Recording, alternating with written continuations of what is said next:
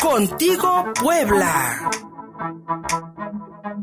Ya está en la línea telefónica mi querida Erika Nieto, cada martes hablándonos sobre migración. Y en esta ocasión, amiga mía, pues eh, como también allá en los Estados Unidos, en temporada electoral, pues los famosos, los influencers, los actores, los cantantes, pues son utilizados para atraer el voto. Y en esta ocasión, el de las personas de origen latinoamericano. Ricky Martin y Eduardo Verástegui, uno por los demócratas, el otro por los republicanos. Y ¿Se está alentando el voto latino? ¿Realmente sirve de algo? Erika Nieto, buenos días. ¿Cómo estás? ¿Cómo están todos? Muy buenos días, con mucho gusto los saludo. Pues fíjate que a pesar de que los números siguen muy parejos en las encuestas, la realidad es que el Pew Research Center, este centro de estudios allá en Estados Unidos, hizo un, eh, pues un estudio eh, donde dice eh, que los votantes hispanos están votando directamente o se están fijando mucho más en estas campañas en temas determinados que prácticamente están marcando la elección 2020 y es el tema de la salud, el tema de la economía, obviamente el tema de cómo se maneja la pandemia, pero también están temas espinosos como el del aborto. Fíjate, entonces sí, sí se está, por eso es que estos candidatos, estos aspirantes están acudiendo al mundo del espectáculo para ganar los votos, sobre todo en toda esta comunidad migrante. Así que ya están empezando a enseñar sus mejores cartas para obtener todos estos votos que inclinarán la balanza a favor de alguno de los dos. Y en esta ocasión, como bien lo mencionas, tiene que ver pues con el cantante puertorriqueño Ricky Martin y el actor mexicano Eduardo Verástegui, que representarán voces importantes a favor de los aspirantes. Casi al mismo tiempo se dieron a conocer las posturas de ambos artistas Eduardo Verástegui anunció que fue nombrado asesor de la Casa Blanca para la iniciativa de la prosperidad hispana y se dice que su cargo sería de gran relevancia para favorecer el voto migrante para Donald Trump. Verástegui tiene millones de seguidores en redes sociales a través de su activismo religioso. Además está en la promoción de la película Sonidos de Libertad, en la que actual produce, cuyo tema es la trata de menores y hace poco generó gran polémica al apoyar el veredicto de la Corte respecto a la prohibición del aborto, pues abiertamente declara su apoyo al grupo Provida, tema también de su película Inesperado, lanzada el año pasado, con el tema de la defensa de la vida y la concientización sobre el aborto, a través justamente de la experiencia de una activista norteamericana que era pro aborto un polémico tema, Luis Fernando, que actualmente se debate entre ambos aspirantes presidenciales, pues Donald Trump promete en su campaña y desde el anterior ha prometido que volverá a penalizar el aborto en los Estados Unidos, salvo en los casos de violación y de riesgo de perder la vida por parte de la madre, mientras que el demócrata Joe Biden manifiesta su postura a favor de que se mantenga despenalizado el aborto en ese país. Uno de los tantos logros que ahora están resaltando mucho también con la muerte de la jueza Ruth Ginsburg en su afán de proteger los derechos de los migrantes. El nombramiento de Verástegui también, fíjate, fue muy criticado porque encabeza también una fundación por la defensa de la comunidad hispana ante el racismo y la discriminación y ahora está aceptando un nombramiento por parte del mandatario que constantemente descalifica a los latinos y bueno, hay que recordar que pues eh, a cada rato en sus discursos de campaña Donald Trump repite que los migrantes pues son delincuentes y hasta violadores. Por su parte, Ricky Martin, a través de un discurso en un evento de campaña en el estado de Florida, dijo que el demócrata Joe Biden es el mejor para ocupar la silla presidencial, pero su discurso fue mucho más significativo porque tocó los temas sensibles de Puerto Rico con Trump, estado que ha sufrido no solamente catástrofes naturales, sino también el desprecio en repetidas ocasiones por parte de Donald Trump respecto al envío de recursos para subsanar los daños. Estos desprecios incluyen un supuesto comentario en el que Trump bromea diciendo que podría vender Puerto Rico e intercambiarlo por Groenlandia.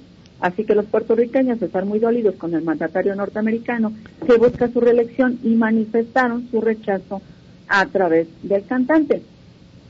También del lado demócrata está Eva Longoria. Esta actriz realmente no tiene mucho impacto entre la comunidad latina, sobre todo a partir de México y eh, pues Centro y Sudamérica, pero en el discurso tocó también temas importantes que han lastimado la imagen de los latinos, como estos calificativos que te acabo de mencionar, y dice que la dignidad de los latinos que debe ser pues recuperada para evitar más ataques racistas en ese territorio y debe de ser a través de la presidencia de Joe Biden.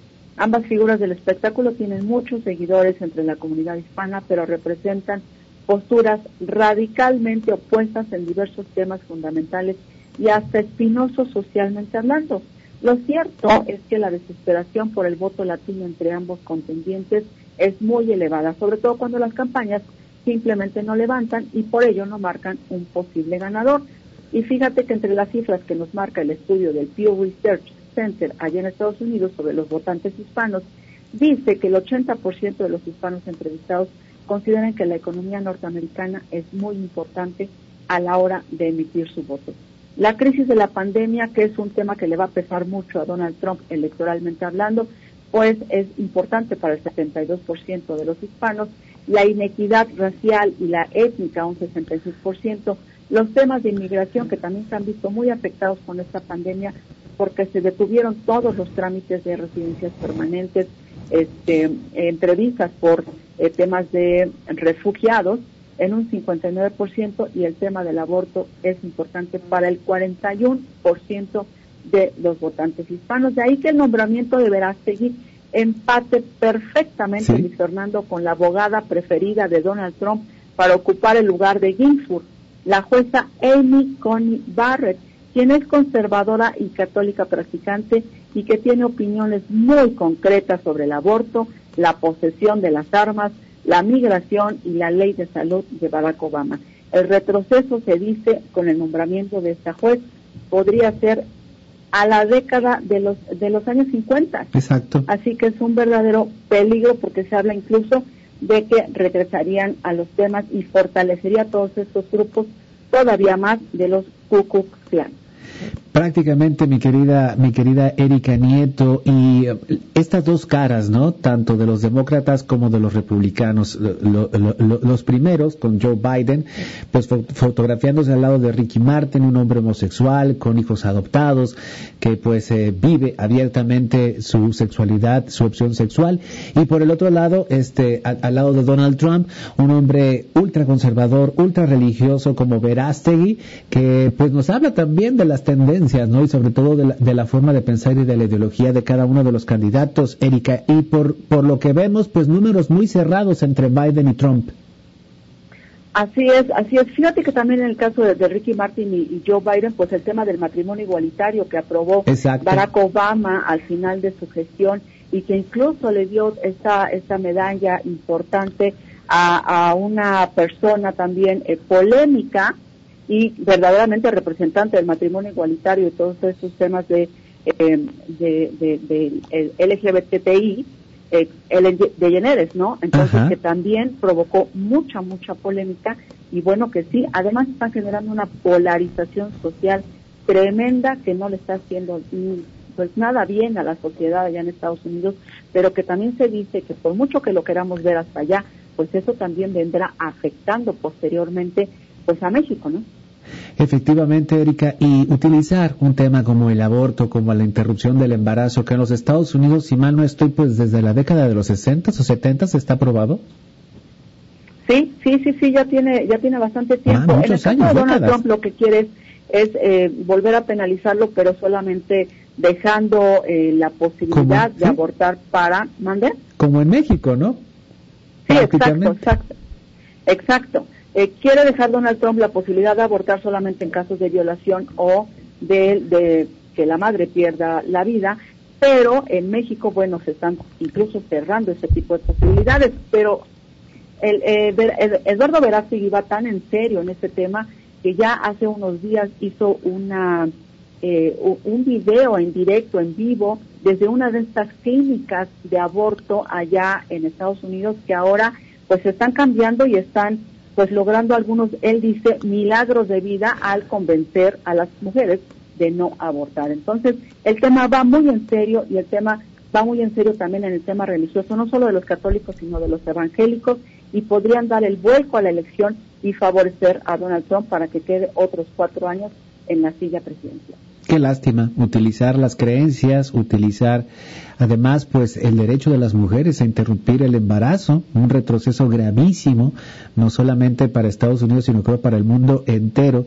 Y utilizar estos temas, mi querida Erika, pues es un golpe bajo, creo, para la sociedad porque la polariza una vez más y pues genera estos brotes de violencia entre simpatizantes o eh, críticos, ya sea de un candidato o de otro. En los Estados Unidos está ocurriendo. Fíjate, brotes de violencia también apoyados por el tema del uso de las armas, porque ellos están a favor de la posesión de armas y de todos estos grupos que estaban pues ya un poco en las sombras y que ahorita están resurgiendo el racismo y la discriminación hacia la comunidad migrante. Entonces, los migrantes no se darían cuenta de que al estar apoyando a algunos cuatro años más, quizás se estarían dando un harakiri prácticamente. Contigo, Puebla. Thank you.